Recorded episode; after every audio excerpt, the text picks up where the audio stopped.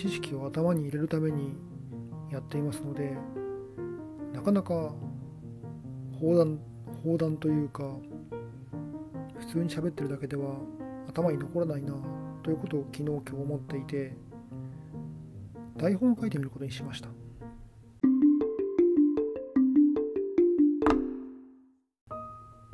で今読んでる本の三流のすすめ。安田昇さんの本でちょっと面白そうな話題がありましたのでそこをまとめつつ話をしてみたいと思います。でこの本の面白そうなのが今ですね中盤ぐらいまで読んで人物史というものを取り上げています。人物史人物史について人物志と書いて人物史ですね。人物史については人の見方や判断方法人材の登用方法について書かれた中国の古典です。著者は義の国の劉将でまあ劉将って誰よって話ですけども義って聞くと曹操が有名ですよね。よくあるあの三国志の曹操孫権劉備義豪蜀のような感じで曹操が有名ですね。でその曹操の子供が曹丕といって曹丕が文帝文章の文に帝王の帝で文帝ですねと呼ばれた義の初代皇帝になりでその曹丕の子供が曹英これはうん英知の英ですかね英は。曹丕の子供が曹英で明帝って読むのかな明らかにの帝で明帝と呼ばれた紀の2代目の皇帝です。でまあ曹操から見るとこの明帝曹英は孫ですね。三国志演義っていう本でも曹操出てきて活躍するらしいですけどもまあ三国志演義なんか悪役らしいんですよね。ただ私は読んでないので分かりません。でも実際曹操はかなりの名君だということをこの本でもまあ三流のすすめでも書いていてで確かに思い返すと古典ラジオでも曹操や義の家臣たちっていうのは非常に優秀だということを言っていました。ただまあこんな粒揃いの優秀な人揃いの義でも問題が起こります、まあ、宋英、まあ、曹操の孫、ま、2代目皇帝の時代になると朝廷の中も大臣たちも世襲制になってしまいます。世襲制になってしまうと優秀な外部の人材が入らなくってもちろん内部の淘汰も起きないですしそういった、まあ、停滞したような状況になってきます。でそこに宋英は危機感を感じます。でようやくここで劉将が出てきます。人物史を書くっていう風な劉将ですね。人物史の主役はあくまでも劉将です。そこで宋英は有用な人材を登用するための人事効果制度を作るように進化に命じました。で進化ということでそれを受けたのが劉将になります。で劉将が書いたのが人物史。ということでようやく人物史の話に移っていきます。人物史の目次についてあの三流のおすすめで目次を取り上げているんですけどもこれがもうすごい面白そうなんですね。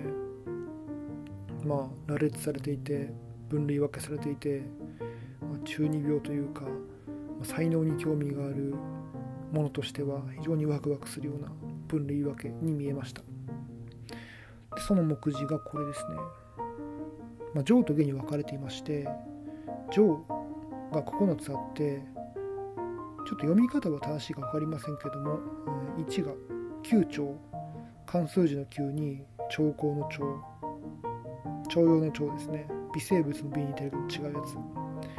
でこの9兆が人の生理的素質と9種類の身体的特徴。という分類分けですね。で2番。体別。これは体に分かれるの別別離の別と書いて体別です。12種類の性格特徴と相応の職種。で3つ目が流行。流れるに業務の行ですね。12種の政治人材と相応の職種。で4番目が在理。材料の材に断りでりですね。意思疎通方法と人材標準。で5番目が材能。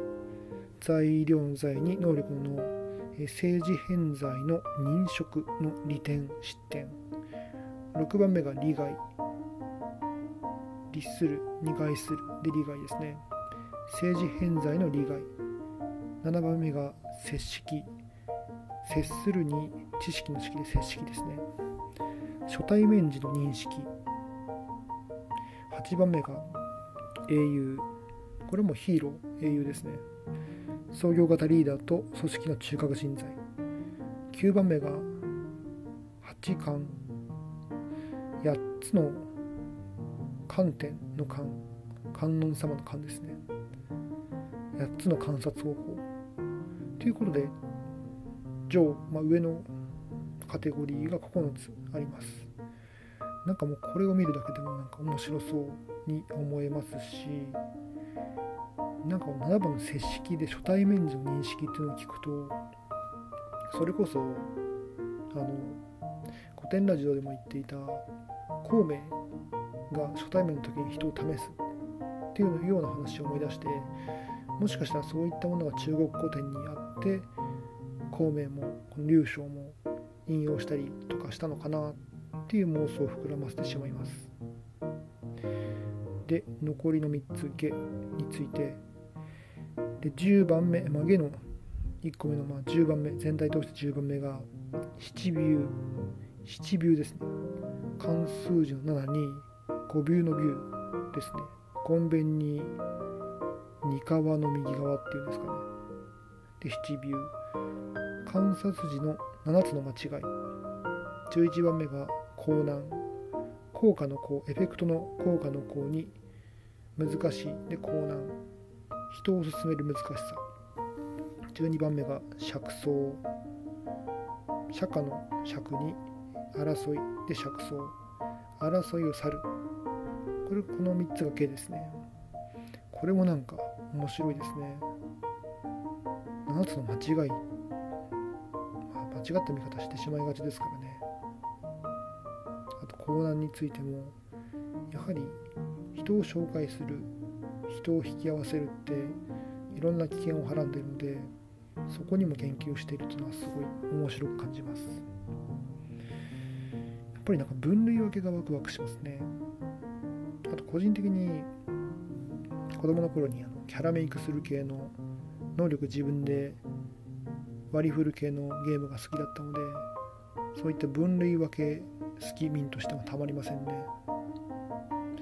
あとなんか出てきたワードで5番の在能と6番の利害のところで政治偏在っていうワードが出てきてますけどもこれなんか意味が気になりますね政治家のなんかいい悪いの偏りがあるとかあるいはその世襲制によってあ、うん、家庭家柄家ごとの偏りが出てくるとかそんなこと言ってるのかもしれませんね。